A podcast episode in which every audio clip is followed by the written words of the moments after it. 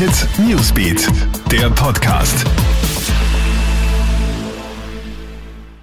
Hey, ich bin's, Madeleine Hofer aus der Krone Hit News Redaktion und das ist ein Update für deinen Mittwochabend.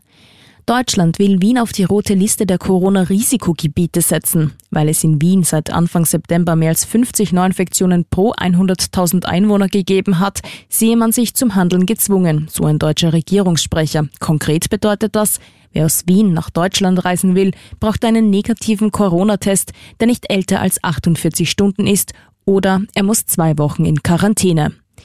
In Niederösterreich wurde eine Schlepperfahrt gestoppt. In Bruck an der Leiter wurde vor wenigen Tagen ein mutmaßlicher Schlepper aus der Türkei festgenommen. Der 51-Jährige hat laut Polizei 43 Menschen in dem LKW transportiert und das unter fürchterlichen Bedienungen. Die Menschen haben von Todesangst und Sauerstoffmangel erzählt. Außerdem mussten sie 6.000 bis 8.000 Euro bezahlen. Die Polizei wurde alarmiert, da Augenzeugen gesehen haben, wie Menschen aus dem LKW gesprungen und in die umliegenden Felder geflüchtet sind.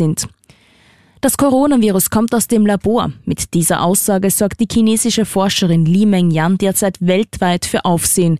Die Ärztin hat das Coronavirus erforscht, ehe sie in die USA geflohen ist. Derzeit hält sie sich an einem geheimen Ort versteckt und tritt nun erstmals an die Öffentlichkeit.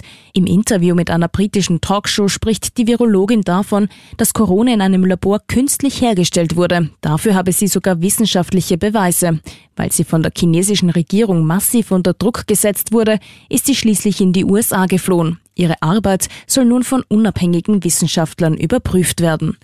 Und ein entlaufener Hund hat in Oberösterreich für einen Großeinsatz gesorgt. Ein 50-jähriger Deutscher hat mit seinem Hund eine Wanderung unternommen. Plötzlich aber ist der Vierbeiner davongelaufen. Weil der Deutsche befürchtet hat, der Hund könnte abgestürzt sein, hat er daher einen Notruf abgesetzt. Polizeistreifen, Alpinpolizisten und Bergretter haben stundenlang nach dem Tier gesucht und den bellenden Hund schließlich in einem Felsband in rund 1500 Metern Höhe gefunden. Zum Glück unverletzt, aber erschöpft, genau wie sein Herrchen. Soweit der News Update. Alle Infos gibt stündlich im Kronehit Newsbeat sowie online auf kronehit.at. Kronehit Newsbeat, der Podcast.